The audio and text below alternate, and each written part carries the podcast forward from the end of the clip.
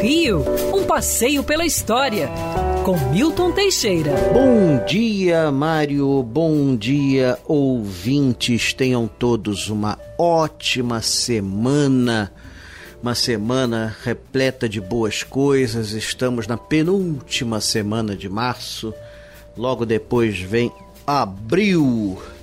Na época do Império Romano era o mês que abria o ano, por isso abril.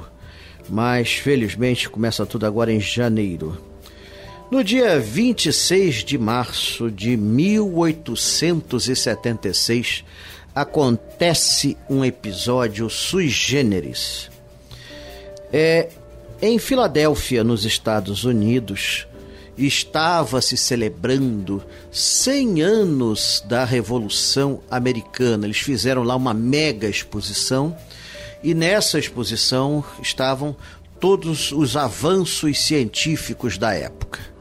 Quando a notícia chegou ao Brasil, não precisa dizer que Dom Pedro II, um homem sempre curioso e interessado por tudo, nosso imperador, falava e escrevia em 21 idiomas, ele queria ir nessa exposição e, claro, foi autorizado a fazê-lo. Dom Pedro II viaja para os Estados Unidos com uma comitiva mínima num navio de passageiros comum, pagando tudo do seu próprio bolso, igualzinho a hoje. Chegando em Filadélfia, ele começa a visitar os estandes Escondido num canto tem um tal de Alexander Graham Bell. Pois bem, nesta data, 26 de março de 1876, Dom Pedro II foi conversar com Graham Bell e ele então mostrou uma máquina que emitia a voz à distância e podia ouvir a resposta à distância. Ele batizara de telefone. E olha que essa patente ele obteve uma hora antes de Elisha Otis tentar patentear seu invento.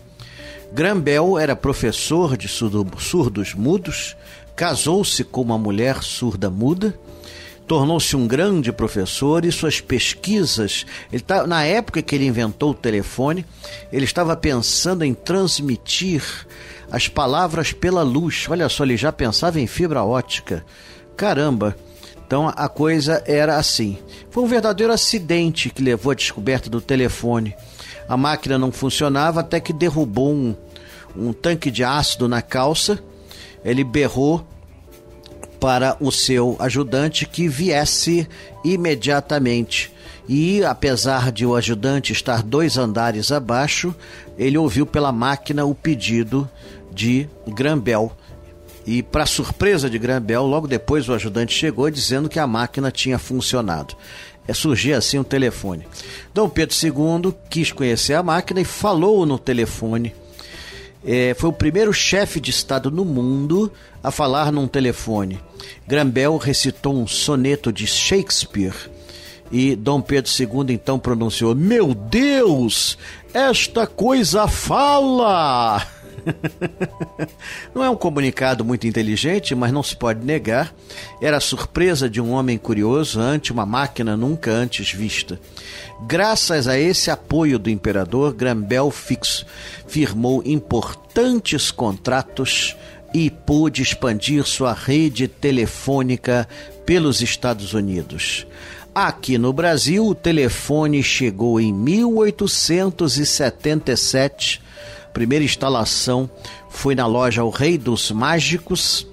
E logo depois o Palácio Imperial era ligado, era ligado aos quartéis de bombeiros e aos quartéis da polícia por linhas telefônicas. Depois a Central do Brasil instalou uma série de linhas, até que todo o serviço foi privatizado a uma empresa alemã que funcionou até fins do Império.